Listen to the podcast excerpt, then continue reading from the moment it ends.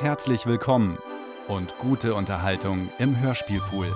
Ein Podcast von Bayern 2. So, jetzt bin ich ganz super. Noch ein Bild wollte ich Ihnen zeigen. Das mit dem Tretauto. Alexander Kluge, ein Porträt. Gucken Sie mal. Das bin ich auch. Gucken Sie mal, eigentlich so chinesische Gastarbeiter auf der Durchfahrt. Ja? Von Xinjiang irgendwie nach Shanghai. Wie sie so nach vorwärts dringen. Ja? Das ist der Fortschritt. Eine Sendung von Karl Bruckmeier. So, 300, jetzt muss ich noch eines Bild, 394.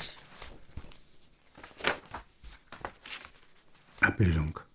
Ich heiße Alexander, im Anklang an den Namen meiner Mutter Alice. Meine Schwester ist auf den Namen Alexandra getauft. In der Familie wird keiner von uns beiden mit diesen Namen gerufen. Abbildung. Mein Vater, Dr. Med Ernst Kluge in Halberstadt, löffelt Sirup. Abbildung.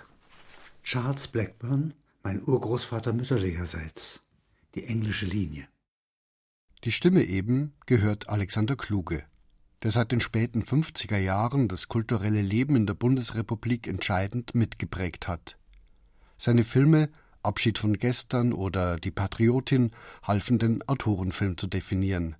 Seine Titel wie Die Artisten in der Zirkuskuppel ratlos oder Der Angriff der Gegenwart auf die übrige Zeit haben als Redewendungen Eingang in unsere Sprache gefunden. Seine Bücher von Der Luftangriff auf Halberstadt am 8. April 1945 bis Neue Lebensläufe haben den dokumentarischen Geschichtenerzähler mit Mut zur Fiktion als Solitär der deutschen Literatur etabliert.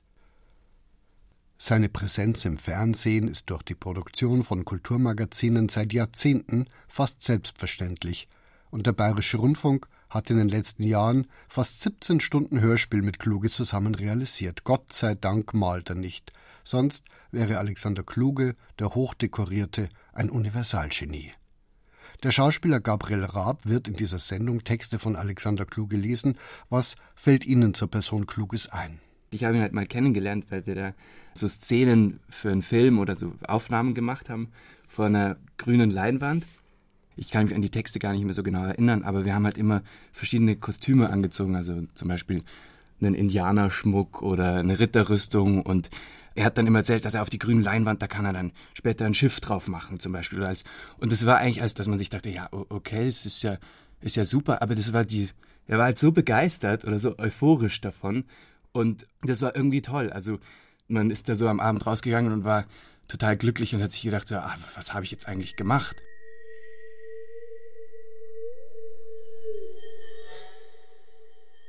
Bis er im Juli 1914 starb, hatte mein Urgroßvater 236 Millionen Sekunden geatmet, 23 Millionen Minuten verschwendet, 657.000 Stunden verausgabt oder schlecht und recht verwaltet. Ein gewaltiges Vermögen an Leben. 27.375 Tage, die alle einen Morgen, einen Mittag und einen Abend hatten. Eine gewisse Zeit lang war er auch finanziell Millionär gewesen, gleich ob in britischen Pfunden oder in Reichsmark gerechnet. Immer aber, auch ohne Geld und Betrieb, fühlte er sich als reicher Mann durch den Besitz an Zeit. Prächtig strömte Blut in seinen Adern. Alexander Kluge, Autor, Filmemacher, Fernsehproduzent, Jurist, Musikliebhaber, Sonntagskind.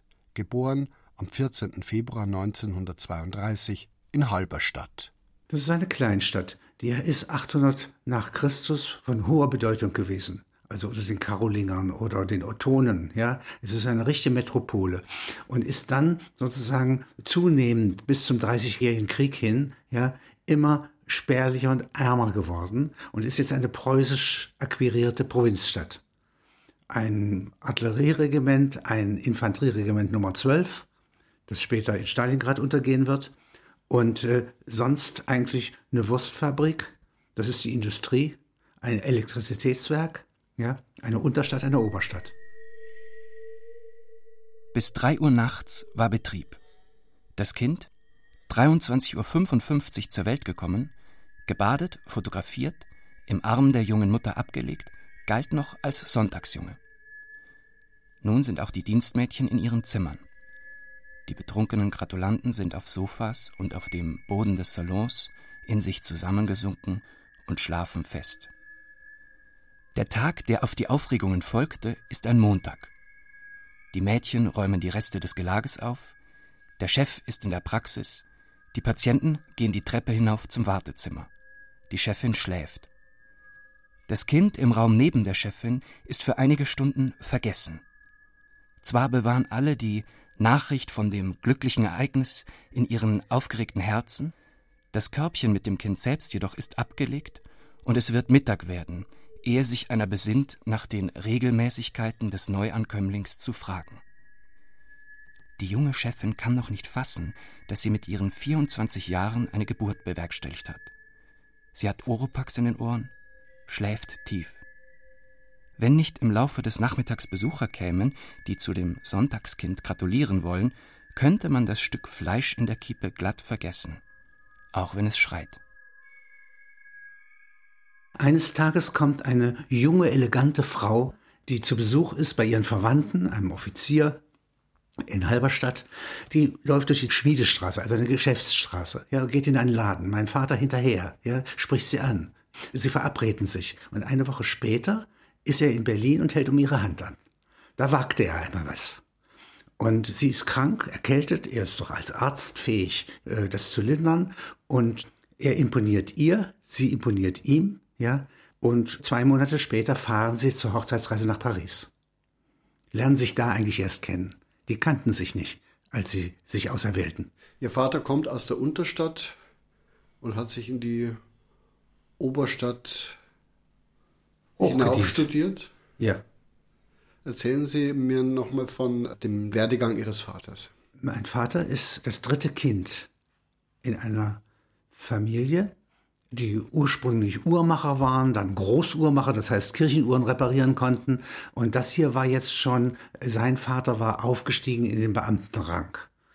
Und der erste Sohn konnte ein Studium erhalten. Die ihm folgende älteste Tochter, Martha, musste schon eigentlich ähm, im zweiten Bildungsweg ja, sich an die Pädagogik herandienen und mein Vater kam in die Pepiniere. Das ist für junge Leute, die umsonst Arzt studieren wollen und sich dafür ihr Leben lang als Militärarzt verdingen müssen.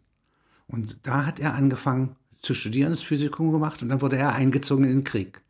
Und diese jungen Ärzte kriegten dann, oder Arztanwärter würde man sagen, die kriegten dann nach dem Krieg ein sehr leichtes Reststudium das hat er dann absolviert und er musste ja seine Verpflichtung, dem Staat dafür zu dienen, nicht mehr folgen. Und da wurde er Arzt, Landarzt in Zilli.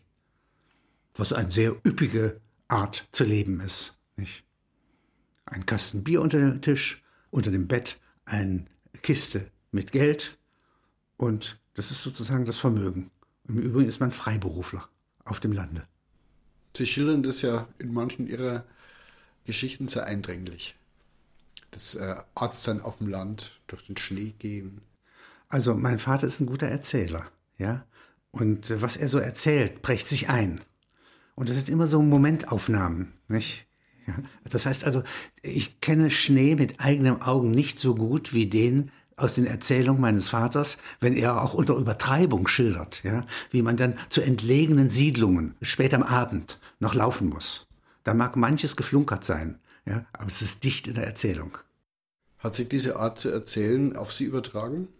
Das weiß ich ja nicht. Meine Mutter kann auch erzählen. Und ich erzähle nicht nur so wie mein Vater. Meine Mutter ist vollkommen, es ist ein nüchterner englischer Geist. Ja? Und äh, woher die Erzählformen kommen, das weiß man nicht genau. Meine Großeltern mütterlicherseits und davon die Vaterseite, die kommt aus dem Eulengebirge. Das ist da, wo Karl May geboren ist. Das ist da, wo die, der Weberaufstand war. Da, wo man sich verstellen muss. Und äh, wenn man zum Beispiel Rekrut ist auf der anderen Seite und zugesehen hat, wie die Weber massakriert werden, dann ist man besonders vorsichtig. Und wenn man hinterher königstreu ist und Unteroffizier oder später eine Kneipe in Köpenick leitet, dann dient man zwar, aber im Innern sind noch die Wahrnehmungen von vorher. Und das heißt, dieser Mensch wird eine Maske tragen. Meine Familie hat die Eigenschaft, dass sie von dieser Seite her gesehen, dass sie, wenn sie auch nur flunkert, grinsen muss. Das heißt, es ist irgendwie eine Unfähigkeit zu lügen herausgekommen aus dem Zusehen bei Unterdrückung. Das ist auch eine Erzählung. Und die geht anders, die geht nüchterner, die übertreibt nicht, die lebt nicht von der Oper, sondern lebt von den Tatsachen. Und ich glaube, dass ich zwischen diesen beiden Teilen gewissermaßen gespalten bin. Ja? Einerseits sachlich, dokumentarisch, alles das interessiert mich sehr. Und ich könnte ohne das nicht leben. Es müssen Tatsachen sein. Und gleichzeitig Tatsachen alleine ja, müssen erlöst werden von der menschlichen Gleichgültigkeit. Das heißt, die Wünsche sind die zweite Natur. Und die sind die Erzählform meines Vaters. Damit ich nicht vom Fleische fiele, ordnete meine Mutter an, dass ich nach meinem ersten Geburtstag jeden Tag um 11 Uhr früh eine Tasse Kalbsbrühe erhielte, mit Knochen aus der Fleischerei Steinrück. Das war für die Geburtsjahrgänge 1929 bis 1932 in der oberen bürgerlichen Mittelschicht eine übliche Praxis. Die Kinder sollten sich später auszeichnen. Man rüstete die Kinder mit Höhensonne, Lebertran und einer solchen Fleischbrühe zu einer besonderen Widerstandsfähigkeit aus, die sich schon zehn Jahre später in der Notzeit und nochmals im hohen Alter für eine ganze Rotte ehemaliger Kinder jener Zeit positiv auswirkte. Erzählen Sie mir doch bitte noch Ihre Mutter. Eine sehr junge Frau, Jahrgang 1908. Und 1928 heiratet sie. Da ist sie 20 Jahre alt. Und kommt als so junge Frau in die Kleinstadt. Sie ist eine Großstädterin. Sie ist gewöhnt, sich zu verhalten. Und in so einer Kleinstadt ist ja alles ein bisschen enger. Und sie schafft sich da ihren Kreis. Ja, und ist eigentlich die bewunderte Frau in Halberstadt. Immer das Eleganteste, und wenn ich da als Kronprinz in diese Familie eintrete, ja, dann bin ich natürlich maßlos stolz, ja, denn diese Frau wird angespielt. Die interessiert sich für Oper überhaupt nicht, ja, aber geht in die Oper, weil ihr Mann dahin geht und Theaterarzt ist. Sie tritt auf. Eigentlich will sie nur das Bier nach der Oper, aber in der Oper ist sie eine Königin, ja, wird beäugt. Das sehe ich als Kind, ja, also finde ich auch ich mich wichtig. Also ich war wahrscheinlich ein sehr starker Wichtigtour bis meine Schwester kam und mich entthronte. Abbildung Hochzeitsreise 1928. Eine Importe aus verarmten Kaufmannskreisen in der Reichshauptstadt. Eine Stimmungskanone. Eleganteste Frau Halberstadts. Abbildung Meine Mutter in den 30er Jahren.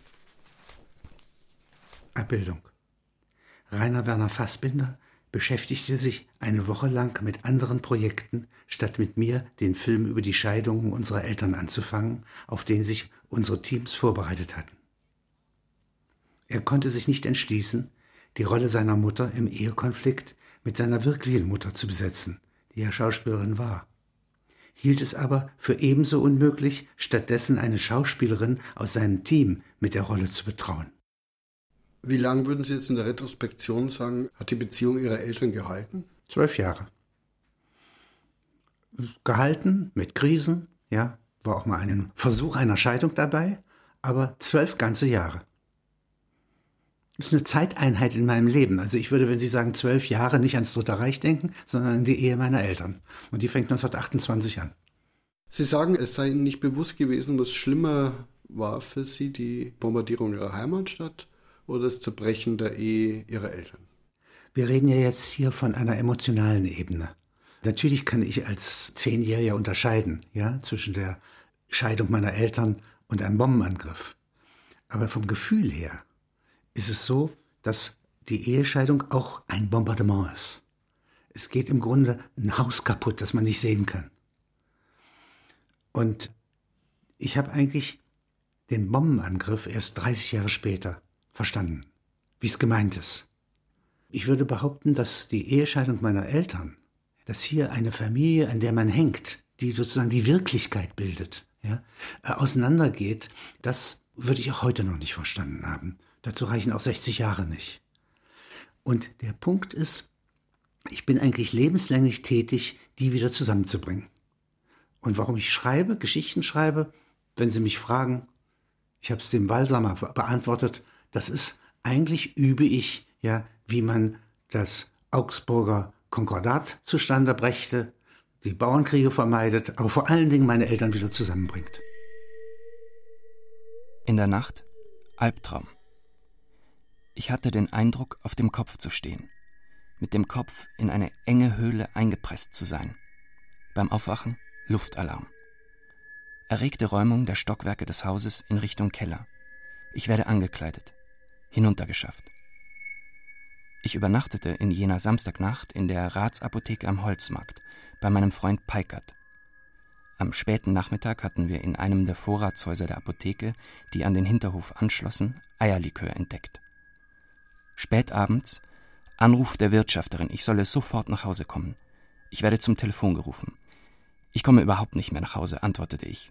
Ich war aufgeregt, betrunken. Mir war hundeelend, für Stunden auf fremdem Klo aller Mageninhalt voll ausgekehrt. Der folgende Tag war offenbar ein Sonntag. Ich irre im Lindenweg auf und ab.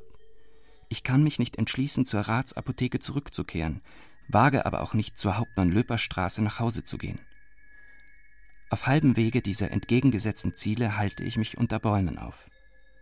Überrascht sehe ich meine Mutter aus dem Domclub kommen. Sie scheint eilig. Sie hört meinen Bericht.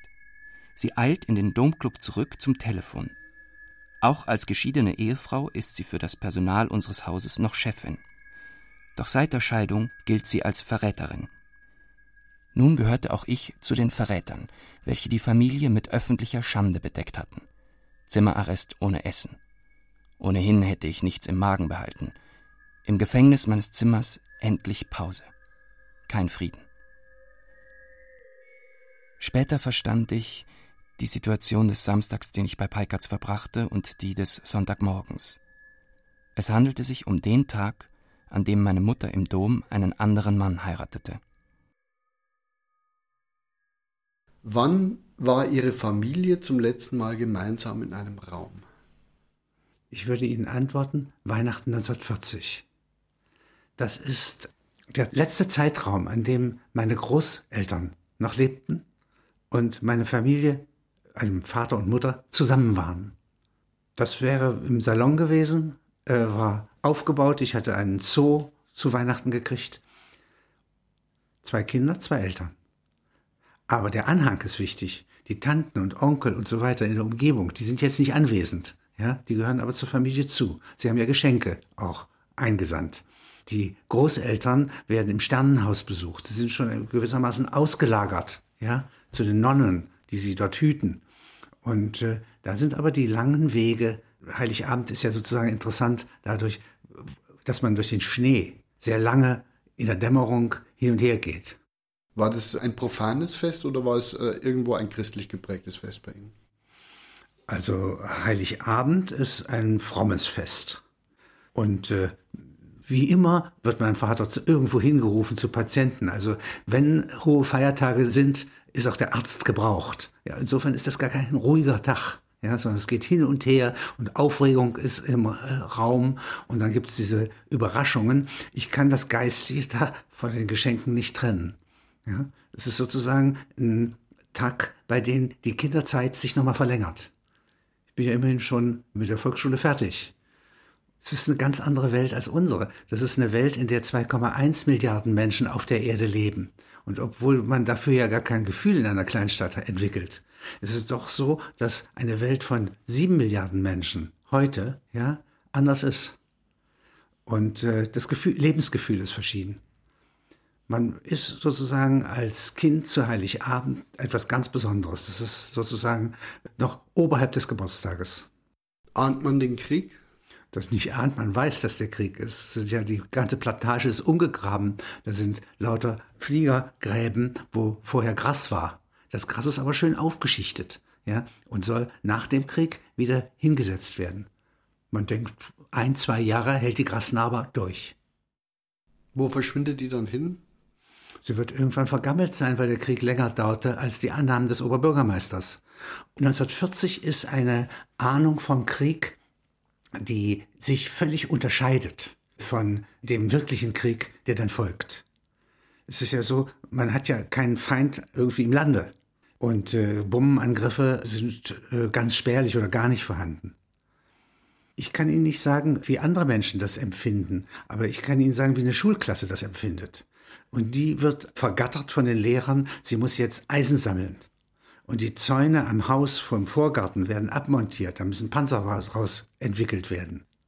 Jeder Schüler kriegt einen Samen und muss einen Blumentopf ja, mit einer Ähre auf dem Dach pflanzen. Vielleicht kann sich das ganze Volk davon ernähren, wenn das äh, Millionen von Schülern tun. Sie verstehen, der Krieg hat etwas Chimärisches und gleichzeitig etwas Gefährliches. Wir wissen ja, dass Leute verhaftet sind in der Stadt. Hinter den Fenstern der Häuser abgedecktes elektrisches Licht. Strikte Verdunkelung beginnt erst ab 19 Uhr. Die Lichtquellen entsprechen der Energie in unseren ehrgeizigen Herzen. Wie belebend die kalte Luft, die wir in die Lungen ziehen. Noch sind wir keine Soldaten, noch sind wir nicht tot. Wir sammeln Rohstoffe für die Rüstung des Reiches, von unseren Lehrern angeleitet. Wir ziehen auf Handwagen schweres Gewicht, das wir aus den Kellern und den Dachböden der Häuser einsammeln. Wir fahren einen zentnerschweren Motorblock durch den Schnee. Zäune und eiserne Haken eines Ziergeländers haben wir abmontiert. Abbildung. Straßenzug nach der Detonation. Abbildung. Das neue Haus, nachdem das alte 1945 abgebrannt ist. Was war das für ein 13-Jähriger im Mai 1945? Nun, wir alle sind sehr abenteuerlustig gewesen, ja? Die ganze Klasse, alle Freunde. Wir haben organisiert. Wir haben ja einen Brand hinter uns gehabt der Stadt. Wir waren, wenn Sie so wollen, enteignet. Glauben Sie nicht, dass wir da irgendwie auch nur eine Stunde lang uns mit beschäftigt hätten? Wir haben sofort neu angefangen, uns in Kellern einzurichten. Ja? so wie mein Vater sofort eine neue Praxis errichtet hat in gemieteten Räumen. Und eigentlich ist da so eine Art Neubindung entstanden. Ich kann Ihnen nicht sagen, dass wir das alles schrecklich gefunden haben. Ich sehe noch jetzt, wie am 11. April 1945 in zwei Linien die Amerikaner in die Stadt einmarschieren, von Braunschweig her. Und wir stehen da, mein Vater hatte mühselig sechs Vokabeln Englisch gelernt und sagte, Would you like to have a cup of water? Der äh, amerikanische Offizier, der sich da mit ihm beschäftigte, dachte, er soll ja vergiftet werden, vielleicht, er nimmt doch nicht von einem Deutschen eine Tasse Wasser. Ja? Wir wiederum waren auf Lauer, ob es irgendwo Beute gibt. Und da kommt ein Auto äh, mit einem Kreisleiter angefahren. Und der fährt direkt vor die amerikanischen Panzer. Wird sofort verhaftet, auf den Kühler gesetzt, eines Fahrzeugs nach hinten gefahren und hinten wir in den Kofferraum und eine große Schüssel mit Braten gerettet. Am Nachmittag Sturm aufs Proviantamt. Links von mir der Oberstaatsanwalt der Stadt, rechts von mir unser Lateinlehrer Reh ich mit Handwagen und wir rauben eben das Proviantamt der Garnison aus.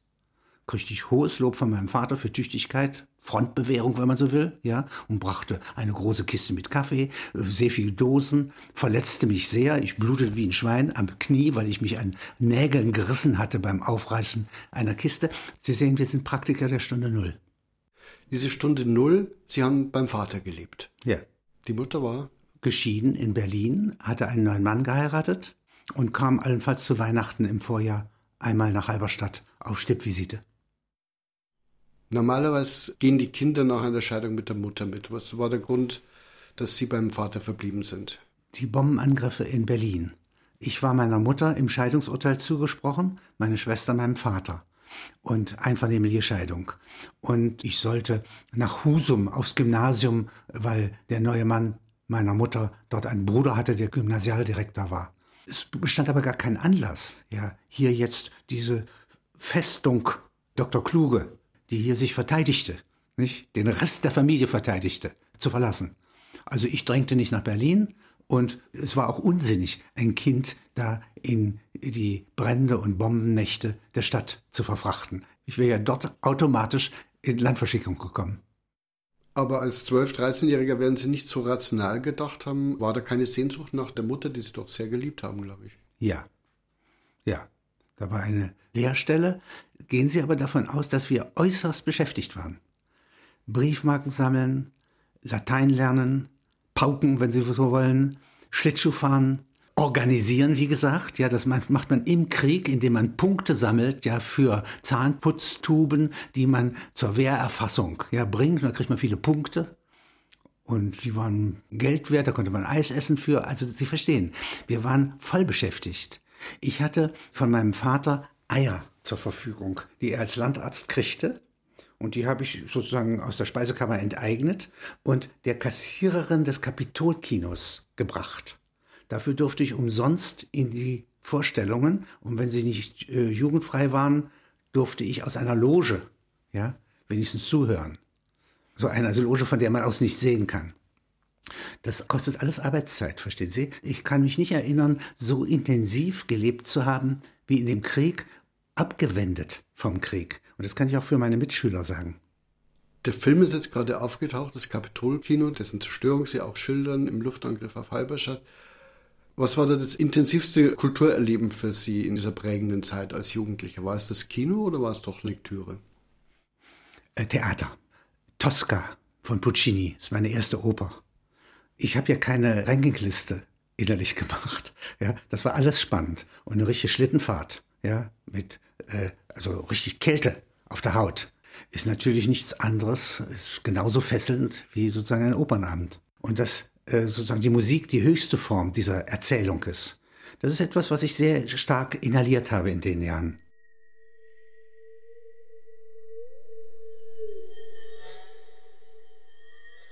Jeden Sonntag um 15 Uhr hörte mein Vater die Opernübertragung im Rundfunk. Dazu schrieb er Rechnungen und rauchte eine Zigarre. Heute waren aus Bayreuth die Meistersinger von Nürnberg zu erwarten. Das Rundfunkgerät war neu angeschafft größer als das vorige. Ärgerlich versuchte mein Vater, den Apparat in Gang zu setzen. Nichts antwortete auf seine Griffe. Auch ich half beim Hantieren. Dies wurde mein Ruhmestag. Voller Zorn und enttäuscht hatte sich mein Vater in seine Praxis im ersten Stock zurückgezogen, dort niedergelassen. Bei genauerer Betrachtung sah ich, jetzt auch nicht mehr nervös gemacht durch die Gegenwart des Vaters, dass der Stecker des Radiogeräts neben der Steckdose lag. Ich stellte mit meiner Hände Arbeit die Verbindung zur Stromleitung her. Oben hörte mein Vater das Vorspiel und kam nach unten. Die Übertragung, an der Tausende von Geistern beteiligt waren, die Sänger, Orchestermitglieder, Bühnenleute, das Personal, der Sender, die Erfinder des Rundfunks, nicht zuletzt Wagner selbst, konnte auf Knopfdruck beginnen. Meine Belohnung? Ein Fünfmarkstück aus der Kasse im Schreibtisch meines Vaters und dessen dauerhafte Annahme, ich sei technisch begabt. Wir haben jetzt gerade die Amerikaner in die Stadt kommen sehen in ihrer Erzählung. Woher kommt die Westbindung? Von uns Deutschen generell, aber man kann es sicherlich auch sagen, von Ihnen im Speziellen. Was Sie Westbindung nennen, entspricht einer Beobachtung, die ich eigentlich jetzt erst, nachdem ich einen Film darüber versucht habe, äh, richtig verstanden habe die ganzen letzten Aprilwochen, dieser großartige Sommerhimmel vorher und jetzt dieser Kälteeinbruch Ende April, der ist eigentlich gekennzeichnet damit, dass jeder seinen neuen Platz in der Welt sucht. Und den sucht er nicht bei den Russen, sondern sucht er im Westen, bei den Amerikanern. Ich persönlich bei den Engländern. Das hat aber eine besondere Bewandtnis, weil ich 1946 schon nach Berlin komme, nach Westberlin, ja, und da in den britischen Sektor. Und wir dann in einem britischen Club am Karolingerplatz. Und wenn Sie jetzt dann in Westberlin sind, ähm, als Teenager, wie man heute sagen würde? Das ist eine Schule, ja, nicht ein Gymnasium, Charlottenburger Gymnasium, wo neue Lehrer sind, ja. Der Deutschlehrer ist ein Mann, ein Literat, ja, ich kann mir nicht vorstellen, was für Examen der gemacht haben will. Aber er ist antifaschistisch, er kennt Literatur und er bezaubert uns damit. Die Lateinlehrer sind alle neu. Es ist tatsächlich so, dass das ein Moment lang nach 46, 47, 48 eine richtige Großstadt ist. Die sind alle hinterher wieder weggegangen von Berlin. Die waren auf Durchzug. Aber das Beste, was man an Lehrpersonal haben konnte, ist da einmal durchgegangen. Und die Engländer haben eine sehr interessante Bildungspolitik betrieben. Dieser Club im, am Karolingerplatz, da lese ich Thornton Wilder. Wie wäre ich denn so an so etwas herangekommen? Ich lese dort Shaw. Das heißt, die haben eine Bildung, die nicht amerikanisch und nicht deutsch ist. Und die hat mich sehr stark geprägt. Ich habe jetzt neulich mit Enzensberger ausgetauscht. Dem ist dasselbe passiert hier in Bayern. Der war sozusagen so der, ähm, das Ziehkind einer britischen Funkerstation hier in Bayern, die hier ausgelagert war, eine Insel bildete. Und dadurch hat er auch diese englische Beziehung, die doch anders zu Europa steht und anders zum eigenen Land steht, als sozusagen die bloß amerikanische Prägung, also die reine Westbindung, und als die bloß deutsche. Und Ihre ersten Auslandserfahrungen sind dann auch in Großbritannien? Ja, das kommt durch meine Verwandten dort und äh, Freunde und so weiter. Und da bin ich ja immerhin fast Vierteljahr. Ja. Erzählen Sie uns davon? Naja, da wird man von Berlin, muss man ja erstmal mit dem Flugzeug, so, da wird man einfach eingeladen als Gepäckstück. Ja, da sind keine Sitze. Ja, und hockt da zwischen dem Blech und fliegt bis Lübeck. Und dann geht's mit der Eisenbahn bis zur holländischen Küste und dann ist man plötzlich in einer ganz anderen Welt, einem rauschenden London, wo ein Verkehrslärm ist, den wir nach 46 Jahren nicht kannten. Ich war 1948 in England Gast von H. Copton Turner, Mitarbeiter des Geheimdienstes seiner Majestät, Ingenieur, Elektronikunternehmer. Turner kannte meine Mutter aus den 30er Jahren war im Jahre 1939 Gast im Hause Hauptmann-Löper-Straße 42 gewesen. Dann, im Jahre 1946, stieg er in Berlin ab, im Hotel Bristol. Ich erhielt als Spross der von ihm verehrten Alice, meiner Mutter, einen Geldschein über fünf Schweizer Franken. Den verwahre ich noch heute als unwägbaren Schatz in einer Kiste. Ihr Vater hat ein Englischlexikon auf dem Nachttisch liegen? Kleines. Kleines? Und dann wird getauscht und die Besatzungszonengrenzen werden verschoben und ihr Vater ist plötzlich in der SBZ. Warum ist er im Ostteil der Republik geblieben? Mein Vater ist extrem sesshaft. Er hätte mehrere Möglichkeiten gehabt, auch später, ja, irgendwo nach Niedersachsen überzusiedeln. Ein Arzt kann das. Nein, er hat hier seine Patienten, er kennt hier alle Menschen und er wäre mit nichts in der Welt aus seiner Stadt wegzubringen. Ein paar Reisen genügen ihm. In Arzt aus Halberstadt sehen Sie ihn, wenn er im August zur Saurogurkenzeit einmal München besichtigt. Nichts ist los. Und er ist froh, wieder zurückzukehren. Sein Eindruck ist richtig. Zu Hause hat man das Radio. Ja, man hat Schallplatten. Man hat die Patienten. Ja, das heißt, das Leben ist, bleibt da, wo er geboren ist. Er ist sehr sesshaft. Ich bin es im Grunde auch. Obwohl Sie viel rumgezogen sind in der Republik. Ja, aber äh, gehen Sie davon aus, dass wenn ich mich hinsetze, mein Bleistift anfängt zu schreiben, ich wieder im, am selben Ort bin. Da, wo ich mir meinen Arm zum ersten Mal gebrochen habe, ja, durch Treppe runterfallen, da sind meine Erfahrungen und da bin ich zu Hause. Was ist denn Ihr Madeleine? Das würde ich nicht sagen, weil ich, meine Zunge ist nicht ausgebildet, ja. Und mein Erinnerungsvermögen geht anders, ja. Das geht durch Stoßen, Fallen, also ich bin einmal auf dem Treppengeländer so runterrutschend, wollte aufs Klo, ja, und kippe über ins nächste Stockwerk. Hätte ich tot sein können, ja. Und das merke ich mir. Auch wie meinetwegen ein Amerika-Aufenthalt jetzt sich dadurch eingeprägt hat, ja, dass ich eben hinfalle über diesen hohen Bordstein, ja, und mir den Schädel aufschlage. Ja, also taktil ist bei mir erinnerungsauslösend, Ohr ist erinnerungsauslösend, die Zunge, was ich esse, ganz wenig. Grießbrei, Kartoffelpuffer, einfache Mahlzeiten. Stichwort Zunge, in welchen Sprachen fühlen Sie sich daheim? Halberstädtisch, das wäre Oberstadt, Unterstadt, unten ist Platt, oben ist Sachsen-Anhaltisch, also gespaltene Sprache. Ich spreche heute noch kein Hochdeutsch im Innern. Englisch kann ich lesen und schreiben. Französisch habe ich mich lebenslänglich bemüht ist aber zu schwer für mich. Ich kriege diese Grammatik, diese Klappergrammatik nicht in meinen Kopf. Ich kann es lesen, aber ich könnte es nie fließend sprechen und ich könnte da nicht dichten. so dass es im Grunde also eher Latein wäre, was als Zweitsprache bei mir noch ist. Denn das ist etwas, was ich sehr mag, gerade weil in dieser Sprache überhaupt keine Erfahrung enthalten ist. Das ist die so kühl wie der Mond, diese lateinische, silberne lateinische Sprache zum Beispiel im Mittelalter. Und auf die kann ich viel projizieren.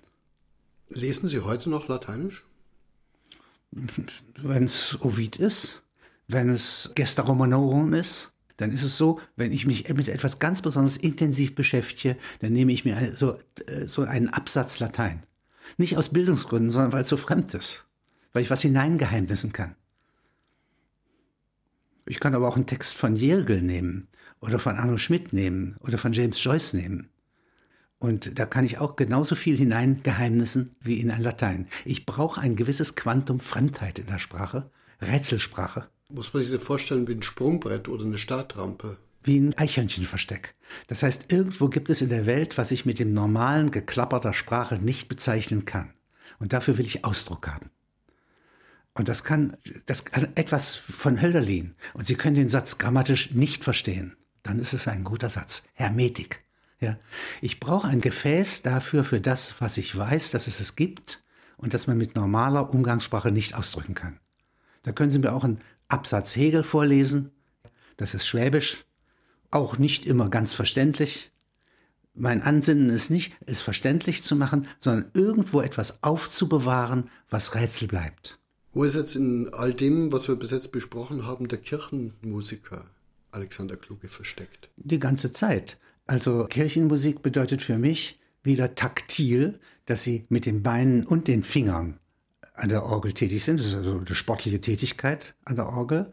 Und das ist in der Kälte in Marburg, meinetwegen in der Elisabethkirche oder wo man üben darf. Und äh, die Kälte, wie beim Schlittenfahren, Musik, wie im Orgelbüchlein von Johann Sebastian Bach, was mit das Herrlichste ist, was es an verschlüsselter Musik gibt. Das ist das ganze Mittelalter mit enthalten in dem, wie der komponiert. Und das hat mich sehr stark berührt. Ich könnte das jetzt nicht mehr spielen, weil sie müssen dauerhaft üben, ja, um das zu machen. Und äh, es ist aber so, dass wenn ich das hervorrufe, ich sozusagen mit mir ins Gleichgewicht kommen kann. Gab es denn einen Zeitpunkt, wo Sie das tatsächlich als Berufsziel? Das hatte ich nie. Ich wollte ja nicht Kantor werden. Ich wollte Arzt werden, wie mein Vater. Und als ich 1949 in Marburg mich bewarb in der medizinischen Fakultät, da war Numerus Clausus. Die ganzen Soldaten aus dem Krieg studierten da. Und ich wurde dann eingeschleust in die juristische Fakultät, sozusagen in die akademische Wartehalle. Und da blieb ich dann. Und dann war ich so nah am Staatsexamen, dass ich das noch mitgemacht habe. Und als ich das dann hatte, dachte ich mir, na gut, dann mache ich das Referendariat auch noch. Und da habe ich angefangen zu schreiben. Und das ist auch die Zeit, wo ich parallel zum Ausgleich, weil ich noch nicht schreiben konnte, Orgel ge geübt habe. Welche Schriftsteller haben Sie versucht zu emulieren am Anfang beim Schreiben? Thornton Wilder, Thomas Mann, also lauter Versuche am untauglichen Objekt. Das wurde nie länger als drei Seiten, was ich im Stil von Thomas Mann zu verfassen suchte. Ich habe später dann mal Geschichten geschrieben, ja, in meiner Art, also meinetwegen Massensterben in Venedig, gemünzt auf Tod in Venedig. Oder jetzt in meinem neuen Buch eine Reihe von Thomas Mann Adaptionen. Aber da können Sie Thomas Mann schwer wiedererkennen. Obwohl in meinem Herzen gibt es Stellen bei ihm, die ich nicht für konventionell halte. Ich halte ihn für unterschätzt, an denen ich nach wie vor meine Fantasie anhängen kann. Es sind ganz konservative Texte und sie haben keinen Bildungskanon. Ja, also ich komme nicht von Goethe, sondern ich komme von Halberstädter Thekengesprächen ja, mit Patienten, ja, bei denen ich meinem Vater zuhöre, wie der mit denen redet. Oder Klein-Quenstedt, das ist ein Dorf.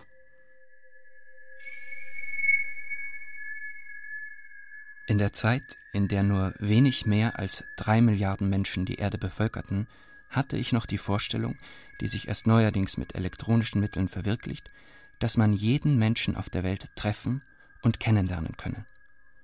Ich war mit meiner Schwester in die Schweiz gereist. Wir reisten per Anhalter. In Zürich wollte ich das Haus von Thomas Mann sehen. Ich umschlich das Gebäude, sah ein Kind auf einem Dreirad fahren. Ich wagte nicht an der Haustür zu klingeln. Was hätte ich als Grund meines Besuches vorbringen sollen? Ich bin mit Erfolg geprüfter Rechtskandidat, bereite mich auf den Referendardienst in der Justizverwaltung des Landes Hessen vor, möchte Dichter werden und erbitte Ihre Ratschläge. Ihre Werke und die von Fontenwalder habe ich in der Bibliothek des Amerikahauses in Marburg-Lahn vollständig gelesen. Gern würde ich wie Sie schreiben. Versuche haben ergeben, dass mir das nicht gelingt. Meist werden die Texte kürzer. Ich erwartete nicht, dass der große Autor mit mir reden würde. Sorgfältig verwaltete er seine Tages- und Lebenszeit. Mit einem Unbekannten würde er die Minuten nicht teilen. Meine Schwester wartete an der Straßenecke, wie die Gefährtin eines Verbrechers die Wache hält. Nun sind Sie an der Uni, werdender Jurist und nehmen Kontakt auf mit den größten Denkern, die in Deutschland damals agieren, die als links gelten. Wo verorten Sie sich das selbst und wie sind Sie damit umgegangen? Sagen wir so, bei Adorno verorte ich mich bei der Musik, der Frankfurter Oper was er politisch sagt, habe ich nicht abgebildet. Was er philosophisch sagt, wie er spricht, hat mich sehr stark beeindruckt, obwohl Sie keine einzige Textzeile finden können, äh, bei der ich so ähnlich schreibe wie Adorno.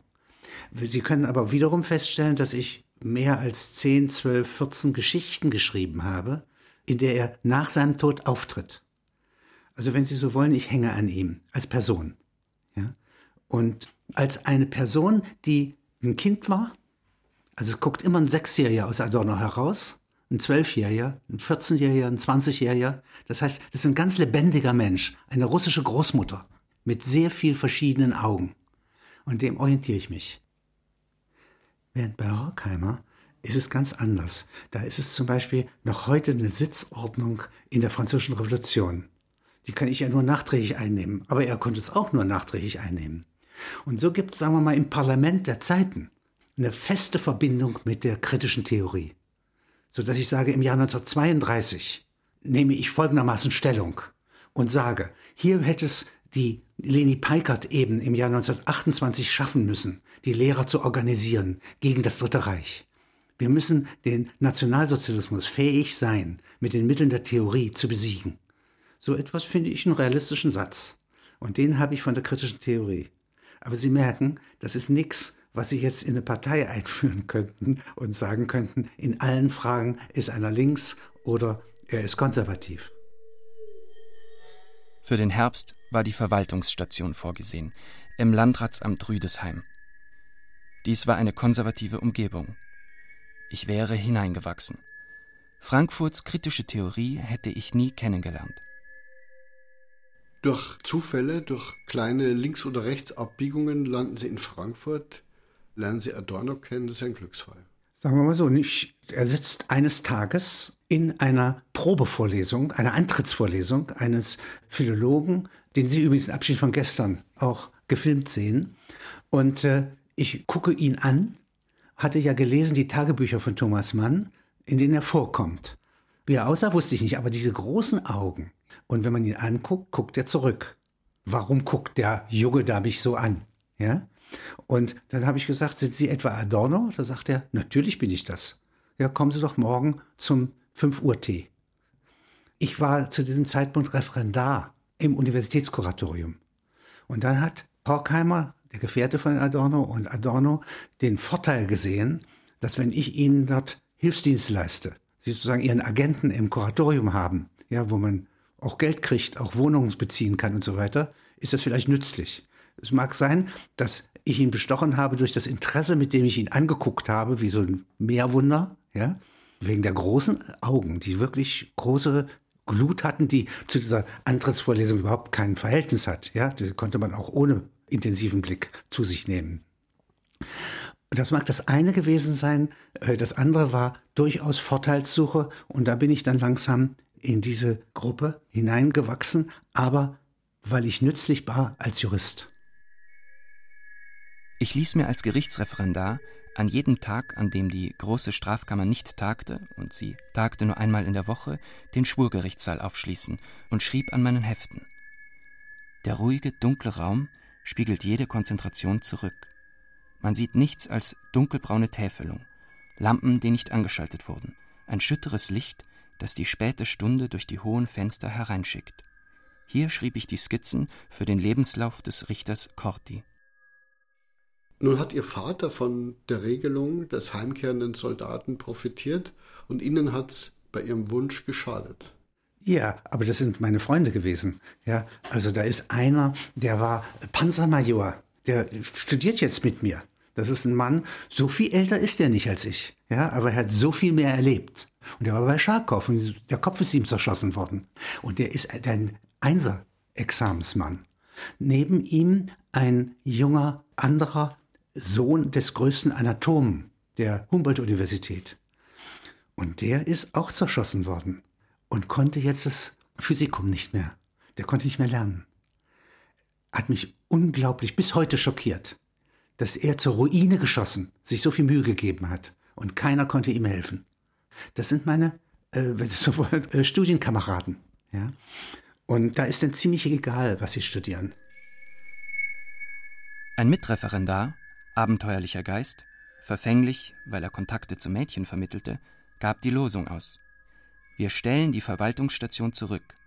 Wir beantragen Versetzung nach Frankfurt am Main. Zwei Stellen für Referendare im Arbeitgeberverband sind offen, direkt am Hauptbahnhof. Ich nehme an, dass die Meinungen in meinem Kopf sich anders sortiert hätten, wäre ich diesem Impuls nicht gefolgt. Wie war das Leben in einer Gesellschaft, wo die, die Hälfte der Männer nicht da war oder vielleicht sogar tot war und die andere Hälfte äußerlich oder innerlich versehrt? Haben Sie das bewusst wahrgenommen? Hat Sie das gestört oder beeinträchtigt oder fasziniert? Das kann man nicht sagen, denn wir sind ja unter Trümmern aufgewachsen. Und warum sollen Menschen nicht auch äh, diese Trümmer in sich tragen? Und ich kann auch die Lebendigkeit nicht unterschätzen, die in diesen ähm, aus dem Krieg zurückgekommenen Leuten ja, bestand die ja alle junge Freundinnen übrigens haben, sehr begehrt waren. Und die im Karacho eigentlich den Anschluss an das Wirtschaftswunder suchten. Das ist die ausgeführte Westbindung. Die ist gar nicht bloß am Ausland orientiert, sondern die ist intern orientiert an diesem neuen sich einrichten. Und das habe ich sehr stark empfunden, wie sich eine Gesellschaft neu einrichtet. Ich kann eine gewisse Hochachtung vor diesen Jahren des sogenannten Wiederaufbaus, ja, in mir nicht verleugnen, obwohl es mich sehr gequält hat, wie extrem konservativ diese Gesellschaft war. Die war unbehaglich, ja, für jemand, der aus Halberstadt kommt. Und Halberstadt dürfen Sie sich nicht zu streng vorstellen. Das ist zwar eine hierarchisierte Gesellschaft, bei der die Klammrotz ganz oben sind und die Menschen in der Unterstadt, was heißt unten sind, die sind die lebendigsten überhaupt in der ganzen Stadt. Also wenn es darum geht, was zu organisieren, dann sind nur die tauglich.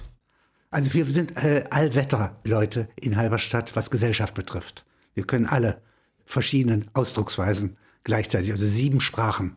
Also wir können höflich sein, wenn wir eingeladen sind bei Klamrotz zum Geburtstag, ja, und wir können im Keller in der Unterstadt auch alle Kellerspiele. Und das gilt nicht in dieser Adenauer Gesellschaft. Die ist einheitlich mittelständisch obere Hälfte des Mittelstandes. Förmlich. Und muss ganz ehrlich sagen, da habe ich nun nicht so furchtbar viel mit zu tun gehabt. Denn ich bin ja nicht an irgendeiner Spitze tätig, ja, sondern ich lerne und als Referendar macht man das, was sozusagen die verschiedenen Abteilungen beim Gericht machen. Und ich habe sowieso nur geschrieben. Ich hatte den Schlüssel zum Schurgerichtssaal von irgendeinem Justizmachtmeister, der hat er mir nachmittags gegeben und da saß ich in einem schönen, ruhigen Raum mit Weite um mich herum und habe geschrieben. Behaupte nicht, dass ich das irgendwas taugt, was ich da geschrieben habe, aber ich habe es mit Mühe und mit viel Lust mich damit beschäftigt. Also das heißt, ich war eigentlich im Exil.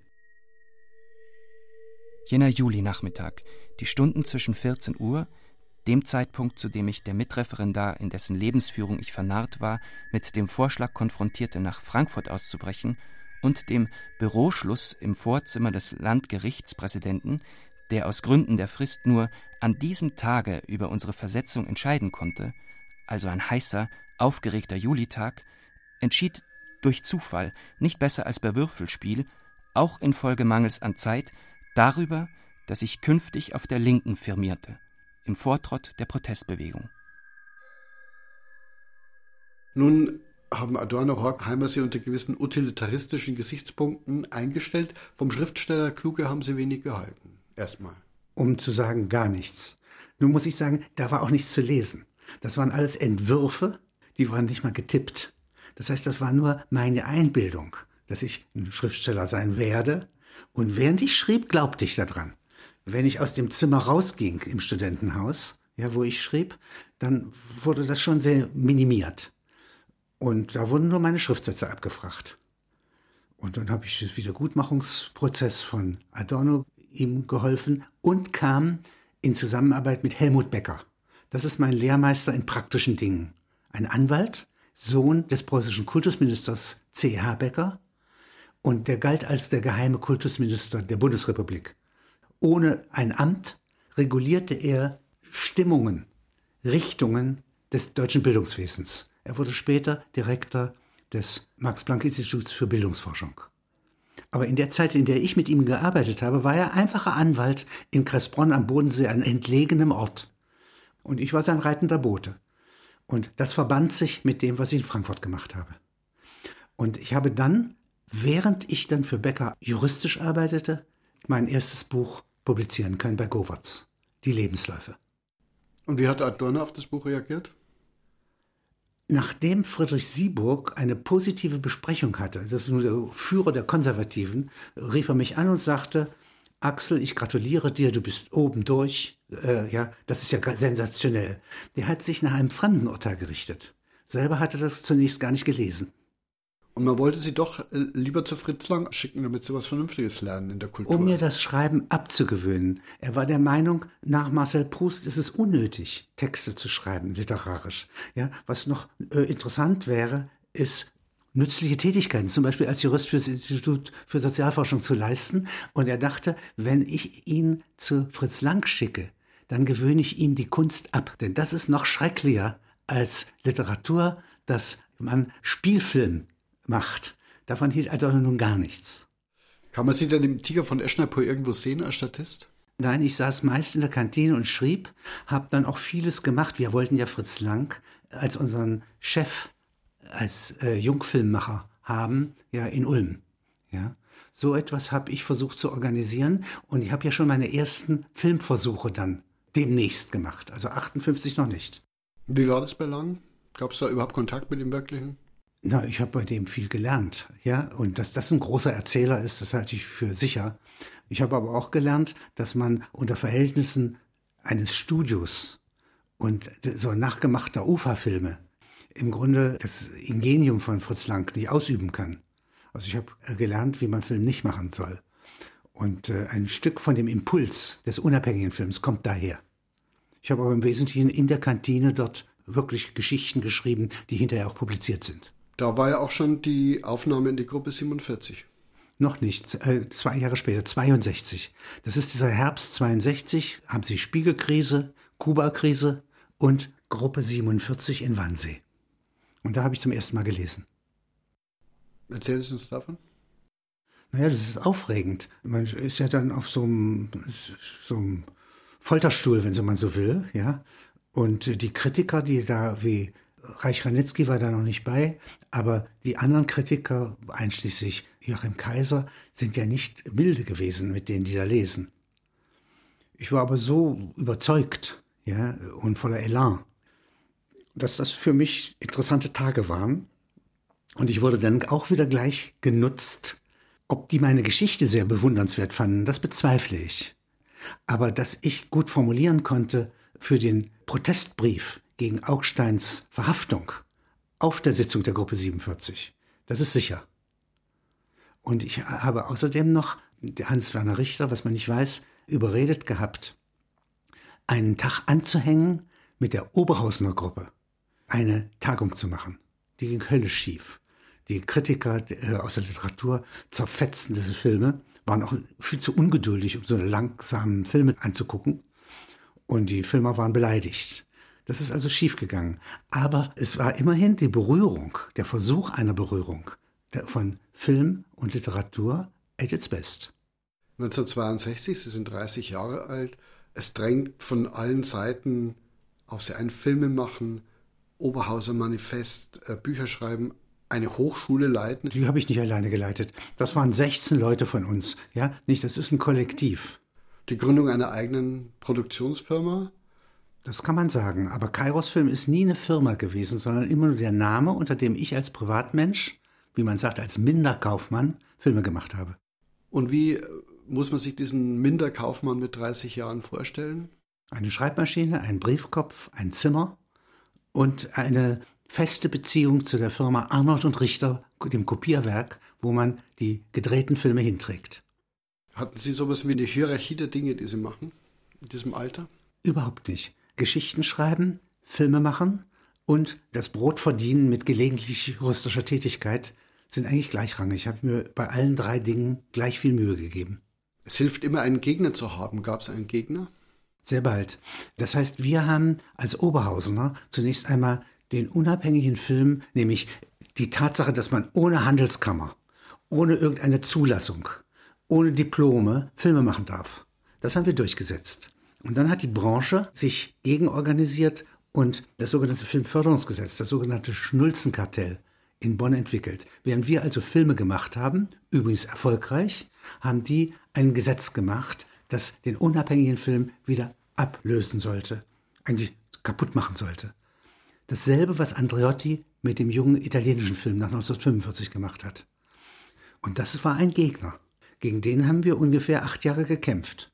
Und mir tut's leid, meine Zeit damit verbraten zu haben. Ja? Ich hätte die doppelte Zahl von Filmen machen können, ich hätte vier, fünf Bücher schreiben können, in der Zeit, in der wir gekämpft haben gegen diese Lobby. Und über den Filmförderungstellerrand sozusagen hinausblickend, das amerikanische Kino, das französische Kino, was war das für Sie? Das Französische, das haben wir ja im Grunde verinnerlicht. Das heißt, die Nouvelle Vague oder also Godard, deren Art, Filme zu machen, haben wir versucht nachzuahmen und dann dabei zum Beispiel Fassbinder, Herzog, Reitz und ein bisschen auch ich, haben dann eigene Stile entwickelt. Und die ganze Bewegung im unabhängigen deutschen Autorenfilm ist breiter als der französische. Und beim amerikanischen Film, da haben wir versäumt, uns mit dem New American Cinema zu verbünden. Genauso wie zum Beispiel der Italo-Western in Wirklichkeit ja, eine parallele Bewegung war zu unserer. Warum wir da so dumm waren, uns auf Filmförderungsfragen zu kaprizieren. Wir wollten ja keine Förderung. Wir wollten die Bremsen nicht, die in der Förderung steckten. Wir wollten gar keine Förderung. Wir wollten Unabhängigkeit. Wie, sagen wir mal, die Germanen oder wie Asterix gegen die Römer. Ja? Stattdessen hätten wir uns verbünden sollen mit Corbucci und anderen. Ja? Sie waren unsere Brüder, unsere Cousins. 1966 sind Sie ja in Italien eingefallen mit großem Erfolg. Das ist das Festival in Venedig. Nachts fährt man da im Auto mit einer Kopie hinten. Eine Kopie ist schwer. Das ist schon, also können nur zwei Mann können das heben. Aber wie bewirbt man sich da überhaupt erstmal? Man fährt da richtig physisch hin, hat zwei Kritiker, die vorher den Festivaldirektor einmal angerufen hat und gesagt hat, äh, kommt jemand aus Deutschland?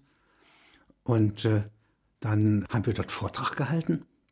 Und dass wir da gewissermaßen merkten auf dem Festival, wir haben eine Chance. Das hat sich erst ergeben am fünften Festivaltag.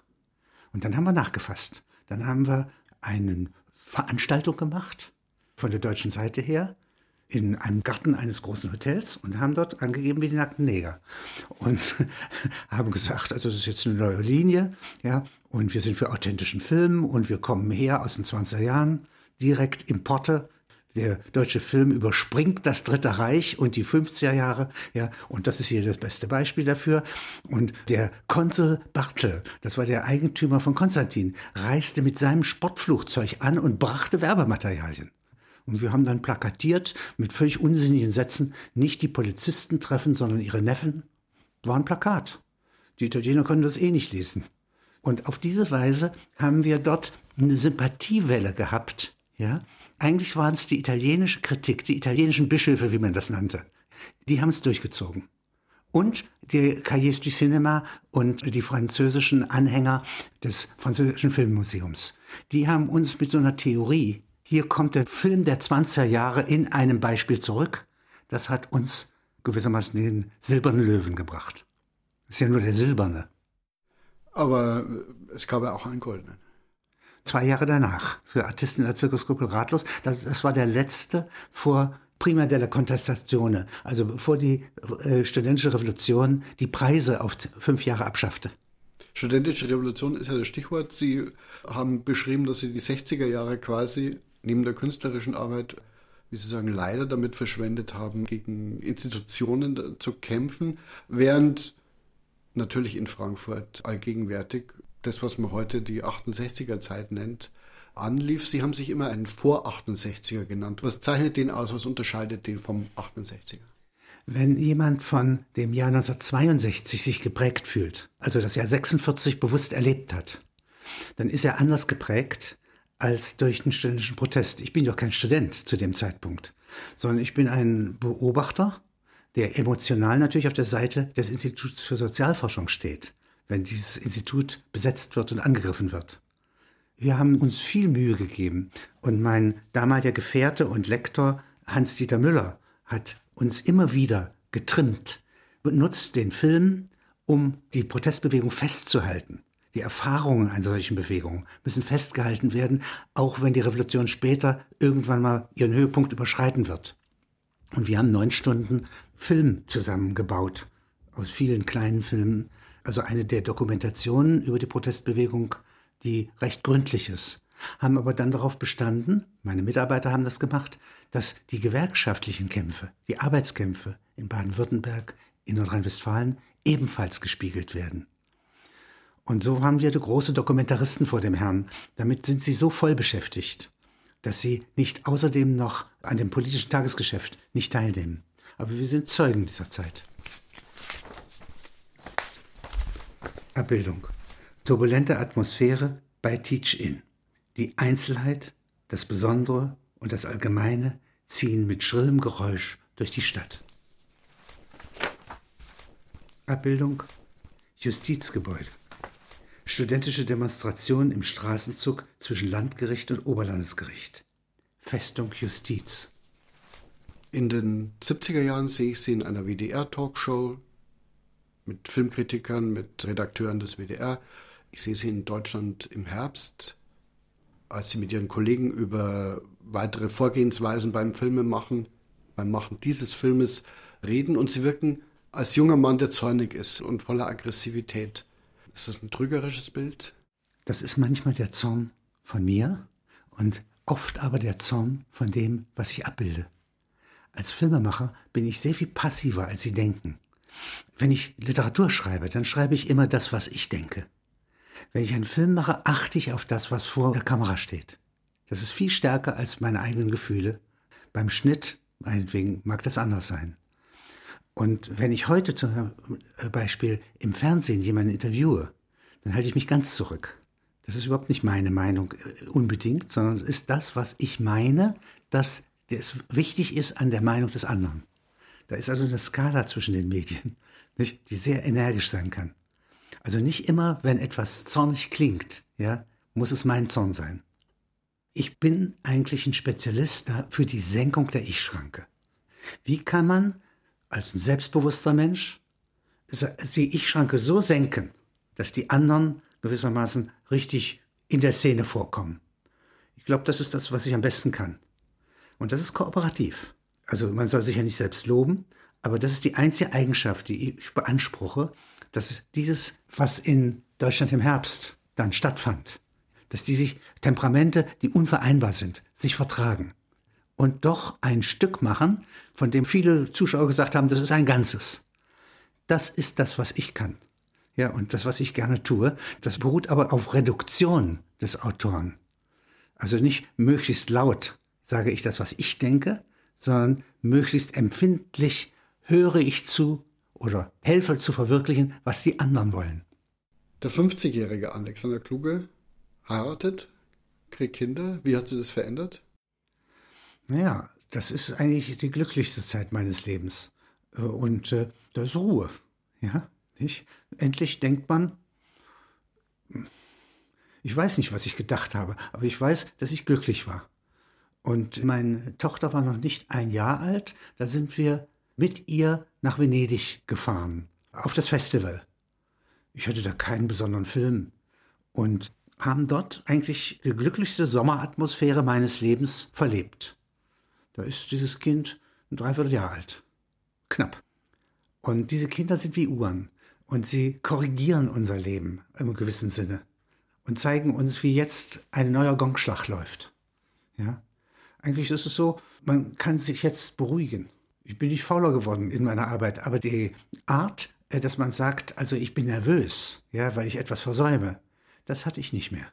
Ich hatte den Eindruck, jetzt versäume ich nichts mehr. Es kam hinzu, dass hier 82, ein Jahr vorher, der Goldene Löwe wieder eingeführt wurde. Und da kriegte ich einen, weil ich 50 Jahre alt geworden war. Das Festival war 50 Jahre alt geworden. Und jetzt waren noch ein Haufen anderer sehr, sehr guter Regisseure, von denen ich nie gedacht hätte, dass ich mit denen mal zusammenkomme in einen Saal. Wenn in den 70er Jahren meine Mutter mit dem Charme der 30er Jahre auf eine Gesellschaft junger Leute der kritischen Intelligenz zuging, die ihr nicht vertraut waren und diese Menschen für sich zu gewinnen suchte. Ohne Grund, nur aus Geselligkeit, sie hätte keinen Vorteil aus ihrer Sympathie ziehen können, genierte ich mich, statt sie zu schützen. Es blieb offensichtlich, dass ihr Ton nicht in die Zeit passte. Der gleichen Grausamkeit würde mein Vater gegenübertreten käme er mit der Eleganz eines Studenten von 1912, mit der Umgangsform eines Arztes von 1943 oder dem angepassteren Habitus eines DDR-Arztes von 1964 mit großer Tasche für die im Westen einzukaufenden Mitbringsel in unsere Gegenwart von 2012. Seine Enkel, in ihren Kreisen befangen, würden ihn für aufwendig halten. Gut, wenn er irgendwo stillgestellt wäre – vor einem Teller mit Broten und mit einem Schnaps, einem Fenster oder Licht in der Nähe, und er würde erzählen. Ich bin sein Patriot. Mein Antirealismus des Gefühls befähigt mich zu sagen, nicht die Welt meiner beiden Eltern, sondern die Gegenwart hat Löcher. Es kommt ja nicht oft vor, dass mein Vater, inzwischen 120 Jahre alt, zu uns herantritt. Im Augenblick müsste ich ihn in das italienische Restaurant in der Grohlmannstraße führen, nahe am S-Bahnhof Savigny-Platz, Dorthin sind gerade die Trauergäste von der Beerdigung des Filmkritikers Michael Alten gekommen. Dieter Koslik, Romuald Karmakar, 24 andere, alles Menschen der Gegenwart. Um auf sich aufmerksam zu machen, eröffnet mein Vater die Rede mit einer Bemerkung über die Emsigkeit der Bedienung. Er kann nicht umhin, etwas lauter zu sprechen als die Anwesenden, weil er denkt, dass er sonst nicht beachtet wird. Die Zeit ist vergangen, in der sich eine Herrenrunde durch gemeinsamen Alkoholkonsum aus einer Runde von Rivalen in eine von Plauderern verwandelt hat. Jetzt lassen die Politiker in Deutschland den dicken Dampfer Privatfernsehen vom Stapel und sie schaffen es in einer, glaube ich, beispiellosen Aktion, mehrere Kabinen auf diesem Luxusdampfer zu okkupieren, so piratenmäßig. Eine. Das heißt, wir haben, ich sehe noch Schlendorf diskutieren, Reiz. Wir haben eigentlich in einer großen Gruppe diskutiert, was bedeutet dieses private Fernsehen jetzt? Das heißt, dass der Slogan ist, das, was außerhalb des Fernsehens Geltung hat, muss in irgendeiner Weise wenigstens kurz im Fernsehen vorkommen. Das Prinzip, um das es rechtlich hier geht, nach dem Grundgesetz, dass es diese Drittfensterprogramme geben soll, die übrigens nur zu einem ganz geringen Teil ja, von mir in Anspruch genommen werden, hält aber sozusagen die Idee der Innovation und der Entwicklung aufrecht, mehr symbolisch als wirklich. Und das steht im Grundgesetz. Ich habe dieses Prinzip gelernt an der Privatschulförderung, die ich im Auftrag von Helmut Becker zu betreuen hatte als junger Jurist. Das heißt, die öffentliche Schule darf nicht alles sein. Sie ist eine Anstalt und sie ist verwaltet. Und verwaltete Bildung ist keine Bildung. Wenn die also jetzt 99 Prozent ausmacht und dann bleibt ein Prozent übrig für katholisches Privatschulwesen, für die Waldorfschulen, für die Hermann-Lietz-Schulen, für die Odenwaldschule, dann muss das möglich sein. Das war unser Pathos. Und die Filmförderung des Autorenfilms ist nur, das Kuratorium Junger Deutscher Film, ist nur die Anwendung dafür. Und die Drittfensterprogramme im privaten Fernsehen sind wiederum nur die Anwendung dafür, dass die Verfassung sagt, es gibt kein Privateigentum an den wesentlichen Dingen Bildung, Öffentlichkeit und eigentlich auch nicht am Krieg. Da gibt es auch die Privatisierung nicht.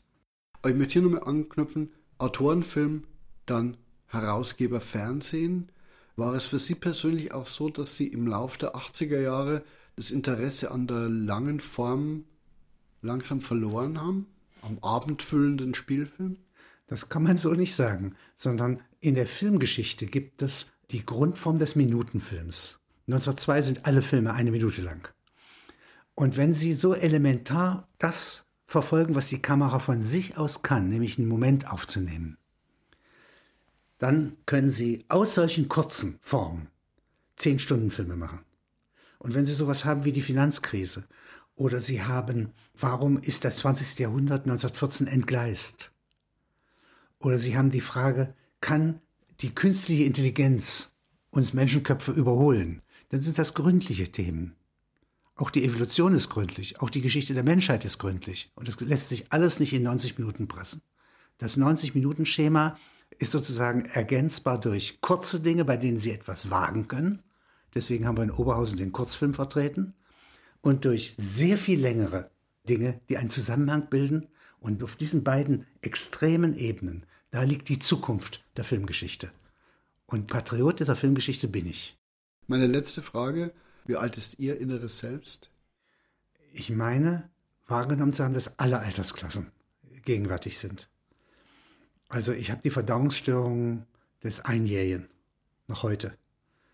Ich kann wie ein Sechsjähriger gucken, wenn ich überrascht bin. Wenn ich dann nachdenke, bin ich wieder in meinem Alter.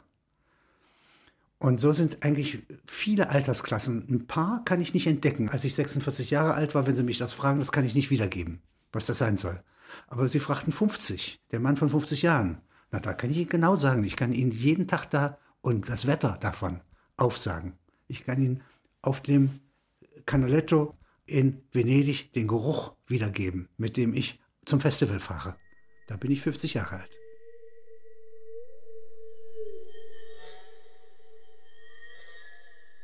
Der bei Todesstrafe aus dem Lande verwiesene Eulenspiegel, der dennoch zurückgekehrt war und das Land durchreiste, sah die Häscher des Fürsten schon von weitem auf sich zukommen. Er schlachtete sein Pferd, weidete es aus und kroch in die Pferdehaut, nähte diese von innen zu. Dem Prokurator des Fürsten, der vor dem seltsamen Gebilde, das auf dem Wege lag, überlegte, was er den Häschern befehlen sollte, rief Eulenspiegel aus seinem sicheren Versteck zu, er befinde sich nicht im Lande des Fürsten, sondern in seinem eigenen. Oder wolle der Prokurator bezweifeln, dass das Pferd nicht sein eigenes gewesen sei? Der Nichtrealismus der Situation beeindruckte den Prokurator und danach auch den Fürsten, dem der Vorfall berichtet wurde. Der Herrscher war sich nicht sicher, wie sein Volk es empfinden würde, wenn er Eulenspiegel, den die Pferdehaut offensichtlich von der Realität des Landes abtrennte, weiterhin verfolgte. So gebot er Eulenspiegel herauszukommen, unter Zusicherung freien Geleits.